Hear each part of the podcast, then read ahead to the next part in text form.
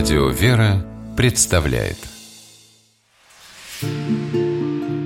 Места и люди.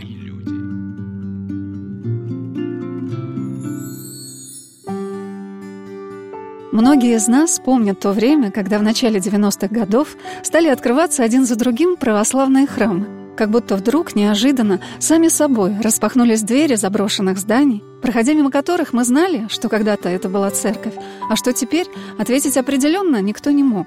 Но вот та невидимая сила, сковавшая те храмы, как маскировочная сеть соскользнула и обнажила израненное, изуродованное, поруганное, но не исчезнувшее сокровище — и те немногие, которые своими руками поднимали и прижимали к себе эти истрадавшиеся осколки вечности, как будто проложили для нас мостик, по которому все мы, слегка пошатываясь, переходили на другую территорию.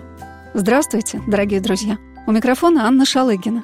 Сегодня мне хотелось бы познакомить вас с храмом, который одним из первых в Московской области стал возрождаться в 1990 году. Это церковь Рождества Богородицы в Удивительно, но именно те самые бабушки, которые, как казалось, так ревностно наблюдали за каждым движением перешагнувшего порог церкви человека, были в числе тех, благодаря кому открывались храмы, и кто принял на свои плечи первые труды по их восстановлению. Настоятель церкви в селе Анискино, протерей Сергий Казаков, вспоминает, как в феврале 1990 года общину составляли четыре старушки, которые приходили к разрушенному храму и потихоньку молились. И вот меня рукоположили 28 января 90 года, рукоположили священника, а 6 февраля, как раз на Блаженную Ксению, меня вызывают в епархию и говорят, отец Сергий, ты назначаешься настоятелем храма Рождества Богородицы села Анискина. Я говорю, а где это? Он говорит, ты знаешь, отец, где-то в Московской области, езжай, найдешь. Я приехал, груда развалин, никого нету. Он написал объявление на храме. Община уже организовалась. Нашел, конец, кого-то, кто с этой общины. 9 февраля на Иоанна Златоуста приезжаю уже вечером. Холод, ветер, все. Несколько старушек. Все они уже почившие сейчас. И я водосвятный молебен совершил. Все окропил, сам был весь мокрый. Все, территорию вокруг храма весь, снаружи и внутри. И начал, значит, уже готовиться. А где, чего служить, сказали, а вот, говорит, напротив, там, говорит, за домом культуры есть говорит, старушка, там домик есть, который никому не принадлежит. А в том доме, который был сторожкой от храма, там был сельсовет, Анискинский сельсовет. Я, значит, к ним там пришел, можно ли там, дайте нам этот дом. Они говорят, хорошо. И там переградили большую комнату наискосок занавеской, устроили алтарь. Вот стол поставили. Я поехал, получил антиминс накануне Сретения. И первая служба была после Сретения, 16-го, первая литургия. Вот в этой вот сторожке там совершила первая литургия, а накануне Сретения было первое всеночное бдение. Село Анискино, известное по документам с 1580 года, было расположено на Стромынском тракте в направлении на Киржач, на реке Клязьме. В конце XIX века в этом селе проживало около 500 человек. Находилась шелковая фабрика, земское училище, два трактира и несколько лавок. Каменная церковь была возведена в 1740-х годах по инициативе семьи полковника Плещеева вместо деревянной.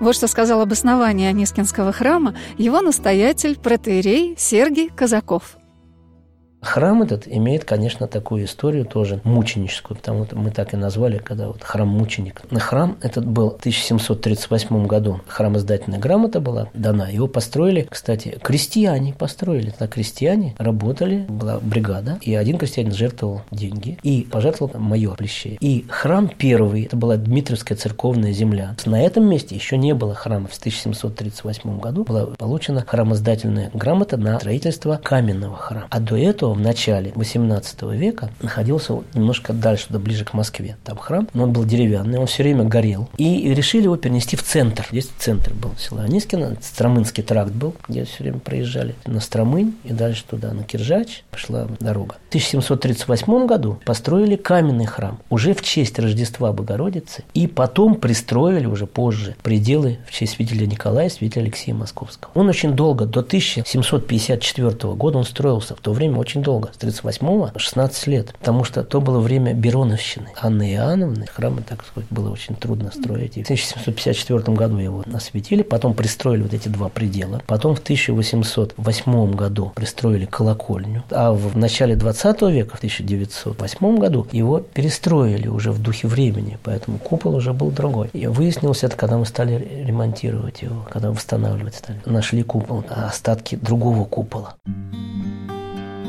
Каждый храм имеет свою особенную атмосферу. Она складывается благодаря тем людям, которые в нем служат, трудятся и молятся. Мое первое знакомство с этим храмом было похоже на экскурсию, где очень увлеченный и любящий свое дело экскурсовод, казначей этого храма Елена Николаевна Пименова, бережно показала мне каждую икону, каждую святыню Анискинской церкви. Храм наш трехпрестольный, главный предел, освящен в честь Рождества Богородицы. Два боковых предела это Николай Чудотворца, правый предел, и левый святителя Алексея Московского. Наверное, все знают, э, как определить, в каком храме мы находимся, если не знаем, да? Вот э, царские врата. Понятно, почему они царскими называются, потому что сам Господь выходит. Через царские врата входит только духовенство. Справа от царских врат икона Спасителя, слева образ Престой Богородицы. Вот у нас мы очень почитаем икону Троеручицы хочется. Мы ее очень любим, и у нас строится сейчас, практически построен уже крестильный храм в честь Троеручицы, иконы Божьей Матери Троеручицы. Елена Николаевна подвела меня к иконе Спасителя, которая встречает каждого входящего в этот храм. Когда мы заходим в наш храм, нас встречает образ Спасителя Синайский. Этот образ находится у подножия горы Синай, где сейчас расположен монастырь святой великомученицы Екатерины. Там эта икона большая, очень. И посмотрите, какой интересный образ. Мы были когда в Италии, то там, когда плащаницу в прошлом веке, да, вот ее расшифровали, и там у них такие стенды стеклянные, и наложение есть вот образа Синайского спасителя и образа с плащаницы, ли спасителя с плащаницы. И когда его стекла вот накладывают друг на друга, то совершенно непостижимым образом черты сходятся, то есть вот полностью. А эта икона написана в пятом-шестом веке монахом Петром преподобным. Вот как мог человек сам, да, вот написать такой образ, чтобы так это получилось? Этот сельский храм первоначально строился в стиле московская барокко – а затем в 1808 году к нему была пристроена колокольня с притвором уже в стиле классической архитектуры. Сейчас этот белоснежный храм, по словам его настоятеля, напоминает образ невесты. А вот как воспринимают храм его прихожане – Татьяна Крылова живет неподалеку от Анискина в Звездном городке, но даже ее дети предпочитают ходить именно в Анискинский храм. Говорят, здесь роднее.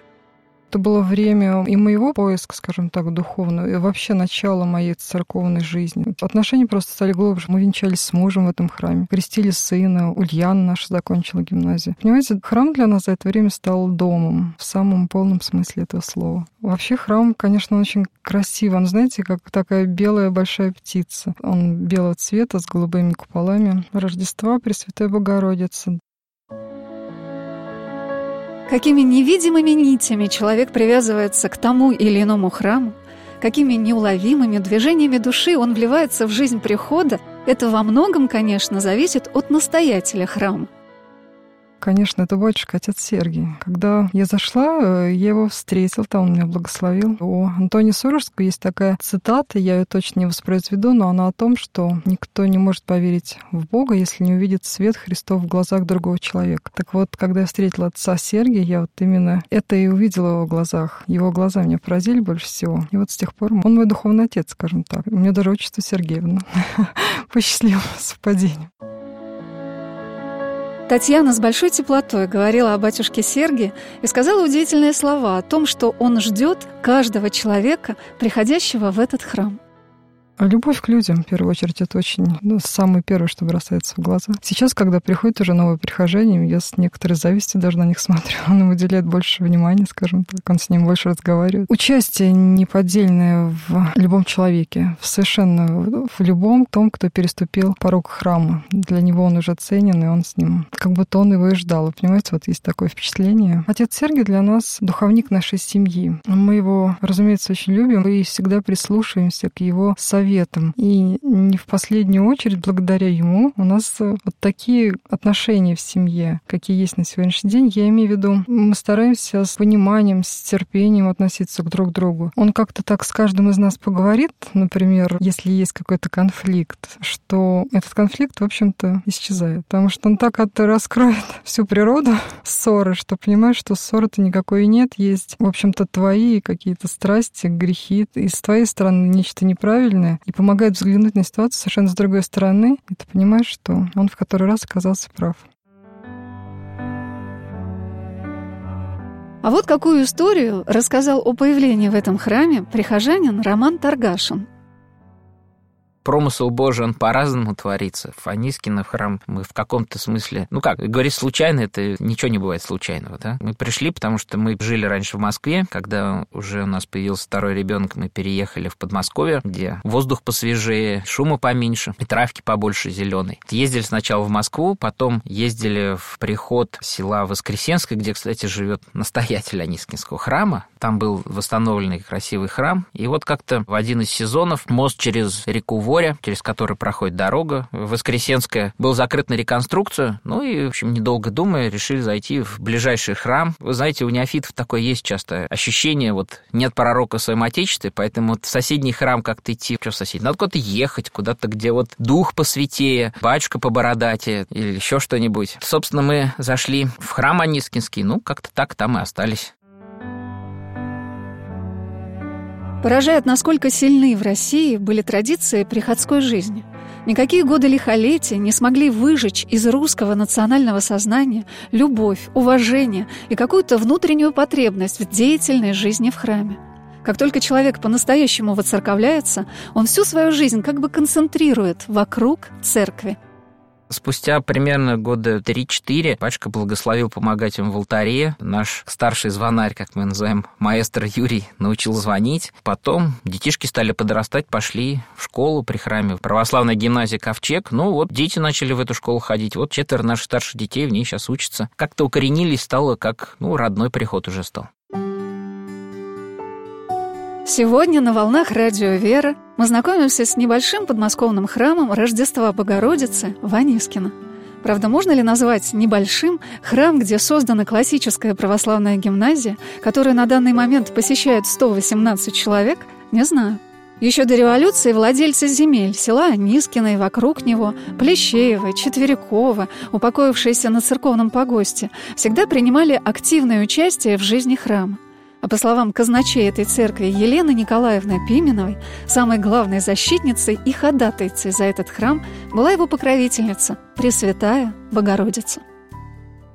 Конечно, Пресвятая Богородица, поскольку храм освящен в честь Рождества Пресвятой Богородицы, конечно, под ее покровом, конечно, с ее благословения, с ее помощью находились люди, которые помогали, жертвователи храма, люди здесь, рядом в этом селе Ванискино, которые жили, бабушки вот эти, именно они начинали все это, именно своими руками они выносили отсюда весь этот мусор, все это вот безобразие, которое здесь было. Царство Небесное, сейчас все они уже у нас почили, эти бабушки, но за дело они положили. Вот сплотились вокруг отца Сергия, и после этого стала община как-то вот вокруг храма, вокруг батюшки возрождаться, и стали приходить люди, сперва потихонечку, сперва очень настороженно.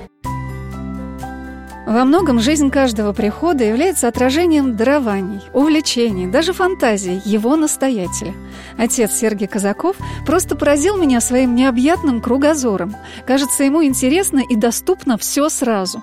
Он с равным усердием уделяет внимание воспитанию детей в гимназии любви к труду, для чего в школе создали оснащенные различным оборудованием классы для уроков технологии, а также, например, содействует пробуждению у них интереса к истории – Рядом с храмом Рождества Богородицы построен новый крестильный храм, посвященный очень почитаемому Ванискина образу Божией Матери Троеручица. В нем расположились также классы для занятий детей по технологии.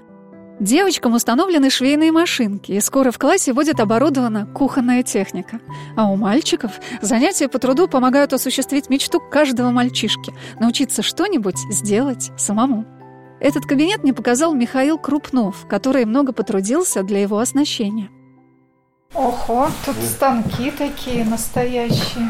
Да. И что это за станки? Это фрезерные станки. Это горизонтальные и вертикальные. А, Здесь они вытачивают балясины, а, ножки для табуреточек, которые изготавливают. То есть это деревообрабатывающий Деревообрабатывающие станок? станочки. А потом в закуточке стоят фрезера. Здесь, значит, мальчики изучают работу по выточке металла. И данные стенды, вот они, по сути, показывают, что у нас и абразивы. Класс еще до конца не сформирован. И на данном этапе ребята занимаются, если вот видите, все по чуть-чуть вносят свою лепту, делают пакет храма.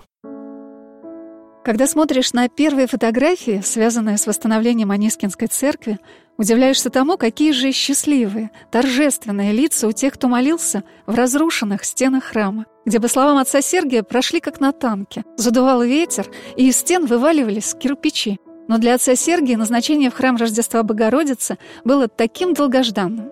Мы беседовали с батюшкой в новом крестильном храме о том, каким трудным и длительным стал для него путь к священству.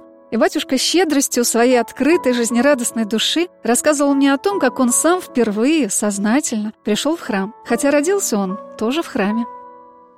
У моих родителей была комнатка в нынешнем храме великомученицы Екатерины на Всполье, на Большой Ордынке. А у меня даже есть такое стихотворение «Ордынка моя Ордынка, ведущая к свету из тьмы». Мои родители приехали из эвакуации. Мама устроилась на мероприятие, и вот в храме великомученицы Екатерины на Всполье, на Большой Ордынке, располагалось одно из учреждений Министерства черной металлургии, где она, значит, устроилась работать после войны. И там была одна комнатка, до сих пор я в нее часто прихожу, когда прихожу в этот храм, где был цементный пол, холодные очень. И машинистки сказали, мы не можем здесь сидеть, у нас ноги отмерзают. Их перевели в другое помещение, а комнатка это освободилась. Мама приходит, а нам говорит, здесь жить, сейчас негде жить в Москве. Дайте нам. И руководство дало им эту комнату. И они в этой комнатке жили, она тут же она работала. И в 49 году родился я. Я там до полутора лет, у меня даже фотографии были, где мой отец в колясочке во дворе этого храма.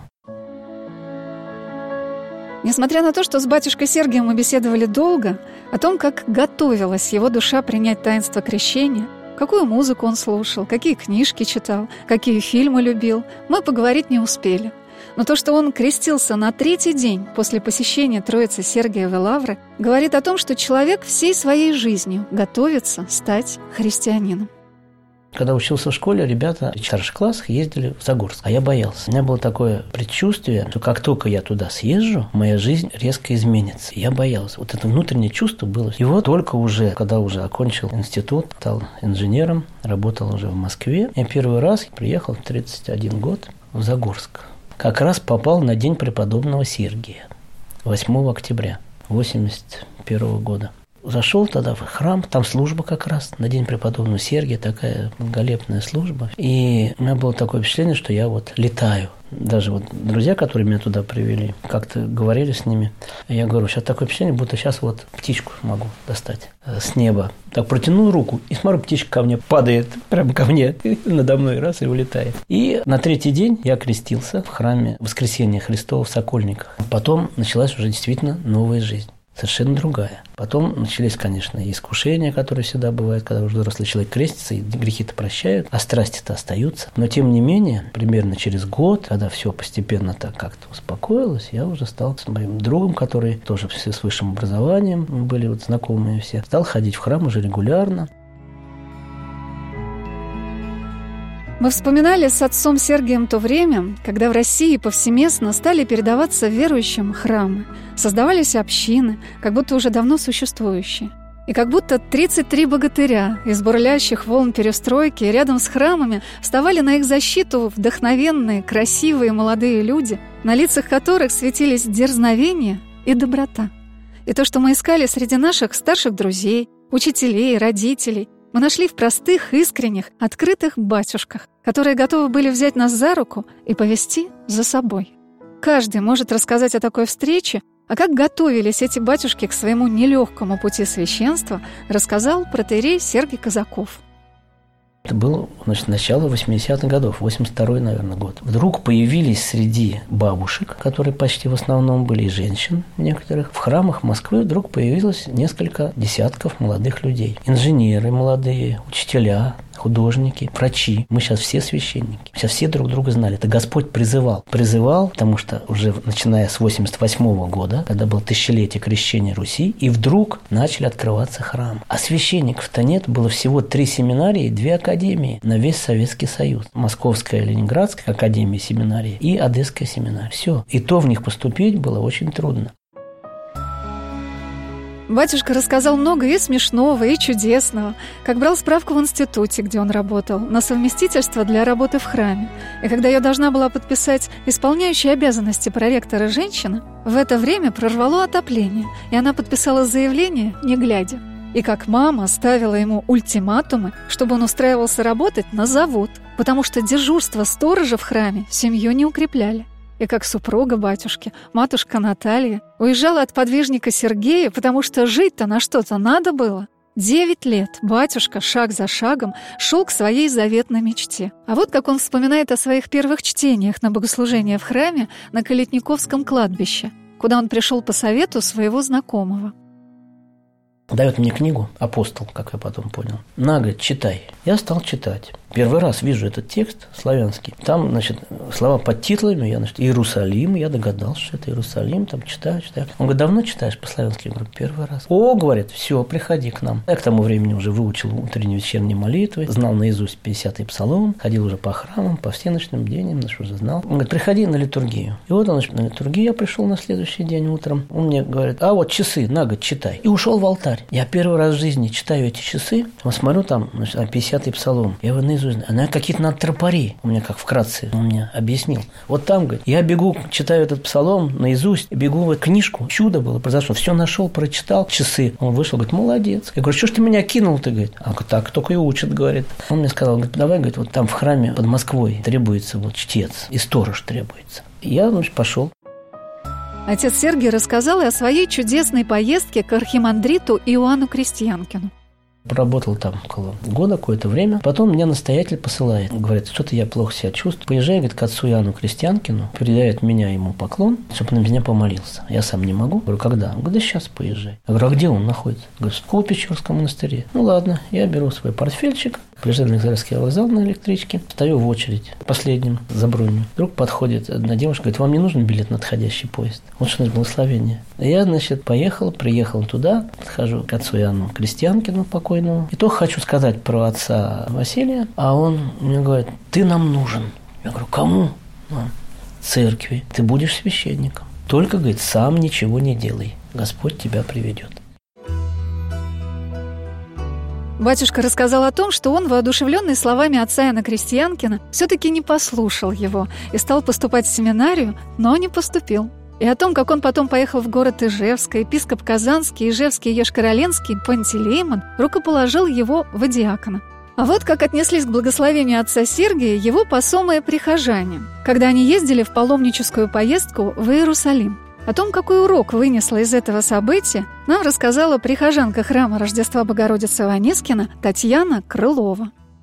Мы из Яфы приехали в Галилею, поужинали, все очень устали. Мы хотели искупаться. Батюшка говорит, нет, вы знаете, идите отдыхайте. Уже поздно, завтра утром уезжать. И батюшка ушел. Мы, в общем-то, украдкой пошли на Галилейское озеро. За это время там становится меньше воды, по-моему, и берег стал дальше. В общем, это было такое дело без благословения. Пошли мы на озеро и шли в какой-то грязи, было холодно. Одна отважилась, пошла вперед, а мы были в одеялах. Обернувшись, говорит, девушки, похоже на апостолов, которые стоят на берегу. Кто-то сказал, пойдемте домой, батюшка же не благословлял, поэтому не получается никакого купания. Потом мы нашли пирс, по которому прошли, в общем-то, купание состоялось, но смысл в том, что я раньше тоже даже до воцерковления думала, какую силу имеет благословение священника. Отца Сергия, кстати, в его книге «Дорога храм», по-моему, она называется, он описывает момент, когда его неожиданно благословили поехать в Псков, по-моему. Не было ни билета, ничего, и вот он приехал на вокзал и совершенно случайно подошел к нему человека и вручил ему билет. А до этого священник благословил. И вот он описывает вот этот случай как подтверждение силы благословения священника. А наше вот купание было без благословения, поэтому было не очень успешно. Татьяна поделилась, какое впечатление оказала на нее поездка в Иерусалим. Самая запоминающаяся поездка была в Иерусалим в 2009 году. И для меня вот эта поездка стала просто открытым Евангелием, скажем так. Для меня, да, эта поездка стала очень определяющей. Потом задала такой вектор в жизни, которого я стараюсь до сих пор, соответственно, придерживаться.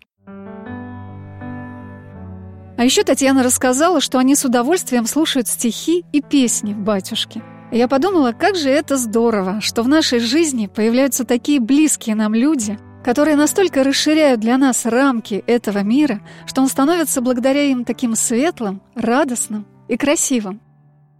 У батюшки есть, кстати говоря, стихи о храме, я их, к сожалению, наизусть не помню, хотя мы часто их слушаем. Они записаны на диск. Мы с удовольствием слушали вот даже с сыном. Я не могу судить о том, высокая поэзия это не высокая, но она идет прямо из глубины сердца, на мой взгляд. Насколько я знаю, до священства он не сочинял стихов. Это вот все пришло именно с принятием сана. Ну, я, правда, могу ошибаться, но я их очень люблю.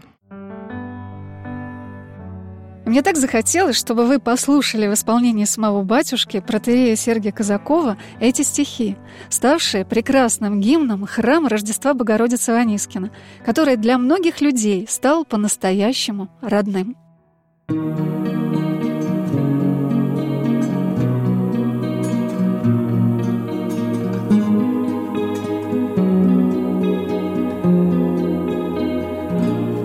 Церковь невеста, так прекрасна в наряде белых ангельских сводов, голубых куполов, как небесная птица почивает в ограде и зовет на молитву звоном колоколов.